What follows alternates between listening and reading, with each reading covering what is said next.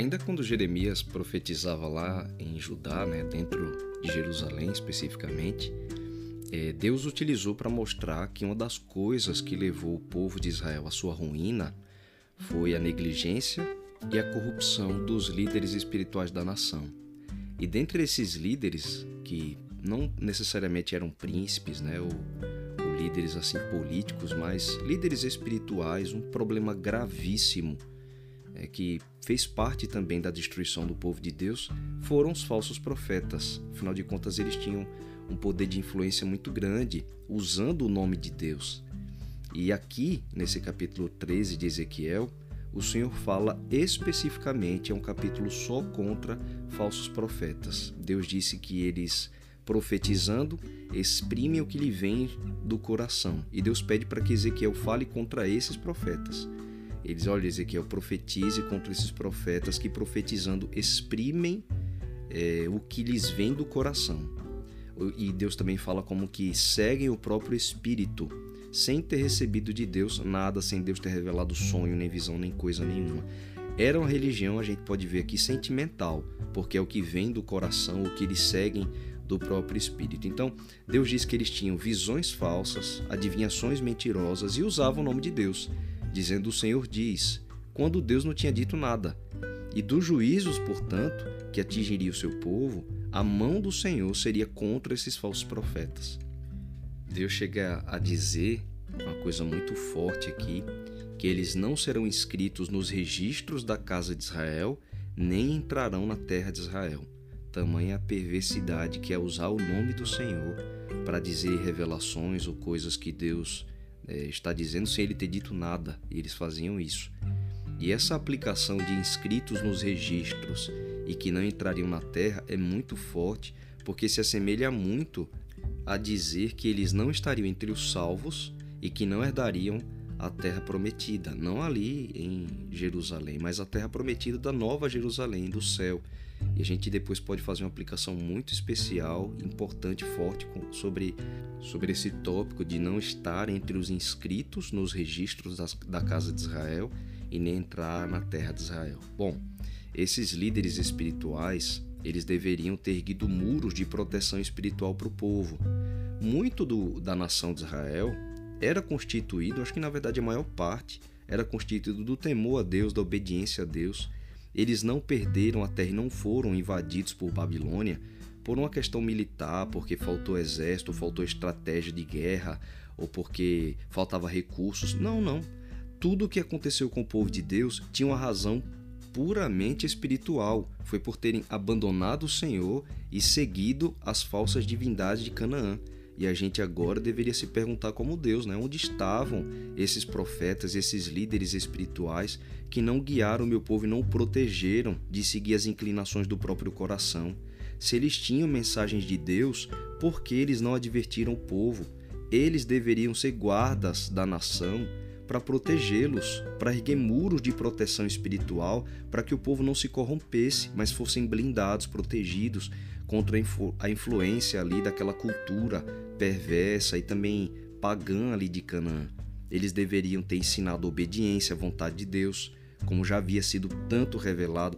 Eles deveriam ter corrigido o mal, né, quando visse as corrupções da nação, a entrega a essas falsas divindades, e deveriam ter tapado as brechas, ainda que menores, do pecado. Isso é tudo tarefa de líderes espirituais, principalmente se eles se colocavam na posição de profetas. Mas Deus os compara aqui como quem construía uma parede, só que uma parede de mentiras. E depois eles cobriam essa parede com cal. É como se fosse uma parede sem fundamento, não é nada de proteção, é só realmente para ser visto e depois eles pintam por cima com cal para ficar branquinha, anunciando uma falsa paz, dizendo que não tinha risco, que não tinha perigo, e o povo em profunda corrupção e fazia parte do pacto né, que Deus fez com o povo de Israel, que pela desobediência eles sofreriam sanções, ou seja, Deus retirando a sua mão, eles sofreriam profundamente com invasões dos outros povos e acabariam sendo destruídos. E era exatamente isso que estava para acontecer. Os que sobraram dentro de Jerusalém, mesmo assim, não se convertiam. A gente lembra de Jeremias pregando tanto pelo arrependimento e ele até sendo confrontado por falsos profetas. Ele dizia revelações do Senhor, E vinham outros homens se dizendo profeta de Deus, indo contra a mensagem de Jeremias. Inclusive, Jeremias cita um caso emblemático com um rapaz chamado Ananias, que veio confrontá-lo e dizer que basicamente Jeremias estava mentindo, né? Que na verdade Deus livraria o seu povo, ou seja, eles queriam confortar e agradar as pessoas, mas as revelações de Deus não havia. Então, anunciando uma paz que não existia, que era na verdade para ver quebrantamento de coração e arrependimento. Eles ergueram não um muro de proteção, mas uma parede falsa, uma parede sem fundamentos, né? E jogavam a cal por cima. É essa ilustração que Deus usa, só pinta aí e faz de conta que está tudo bem. E essa parede, Deus profetiza aqui que em breve ele iria cair sobre eles mesmos. Eles levantaram e essa mesma parede acabaria matando-os. E uma, uma, outra revelação muito triste aqui nesse capítulo 13 de Ezequiel é ver que até as mulheres do povo também tinham entrado numa onda espiritualista misturando tudo. Elas também profetizavam, como Deus disse dos profetas, né? Profetizavam do seu coração, ou seja, inventando coisas, talvez guiada por um sentimentalismo barato. E aí, pior, associaram isso com braceletes de feitiçaria, véus, elas é, coziam, né, costuravam essas coisas e vendiam é, para o povo e se aproveitava do temor espiritual das pessoas. Afinal de contas, olhando ao redor, dava para ver que os sinais profetizados estavam para acontecer.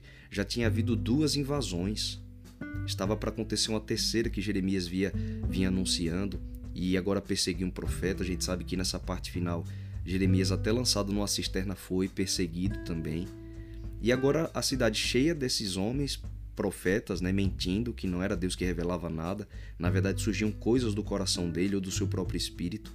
Então a gente vê uma religião sentimental, guiada pela própria vontade, e a gente sabe quem é que inspira muitos dos sentimentos das pessoas quando não tem comunhão com Deus, né? Satanás. Satanás usando esses homens para enfraquecer a mão do justo, né? para colocar temor no coração das pessoas, mas um falso temor. Deus fala inclusive sobre essas mulheres, dizendo assim, ó, no verso 22, visto que com falsidade entristeceste o coração do justo, não havendo eu entristecido, ou seja, pessoas sinceras, e fortalecestes a mão do perverso para que não se desviasse do seu mau caminho e vivesse. Estão fazendo o oposto, entristecendo pessoas que estavam buscando viver a vontade de Deus e fortalecendo a mão daqueles que praticavam o mal. Então Deus traz agora a mensagem de juízo contra eles, porque essas pessoas que vendiam artigos, né, é, misturando as coisas de Deus com invenções da própria, do próprio sentimento e dizendo que era revelação do Senhor, Deus diz agora que viria um juízo sobre eles e eles foram grande parte da causa da destruição do povo de Deus. Muito do que o povo adotou dessas falsas religiões de Canaã era culpa da negligência e corrupção desses falsos profetas. E para os nossos dias, Jesus também nos alertou sobre o aumento dos falsos profetas antes da sua vinda. É um dos temas que ele mais repete em Mateus capítulo 24, dizendo que surgiriam falsos profetas e eles teriam poder para fazer inclusive milagres para enganar as pessoas. Quantas pessoas hoje não inventam profecias e revelações, como diz aqui, do que lhes vem do coração? Quantas pessoas não ganham dinheiro se aproveitando do temor espiritual de gente sincera, né? como aquelas mulheres que inventavam bracelete de feitiçaria e as pessoas também vendem artigos, entre aspas, espirituais. Quanta gente hoje não levanta a voz dentro da igreja para dizer: Eis que o Senhor manda te dizer, quando Deus não disse nada, não mandou dizer nada. Eles não estão ensinando obediência pela Bíblia, não estão ensinando a ouvir a palavra de Deus, ficam inventando profetadas e também não preparam as pessoas para a volta de Jesus.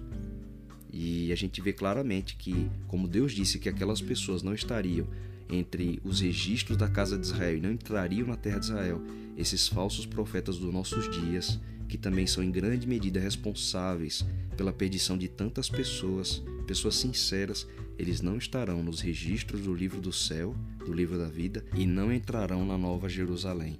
Precisamos estar alertas como pediu Jesus, Mateus 7, Mateus 24, porque muitas pessoas usam o nome de Deus apenas para enganar. Que a gente siga pela palavra do Senhor para também não sermos enganados.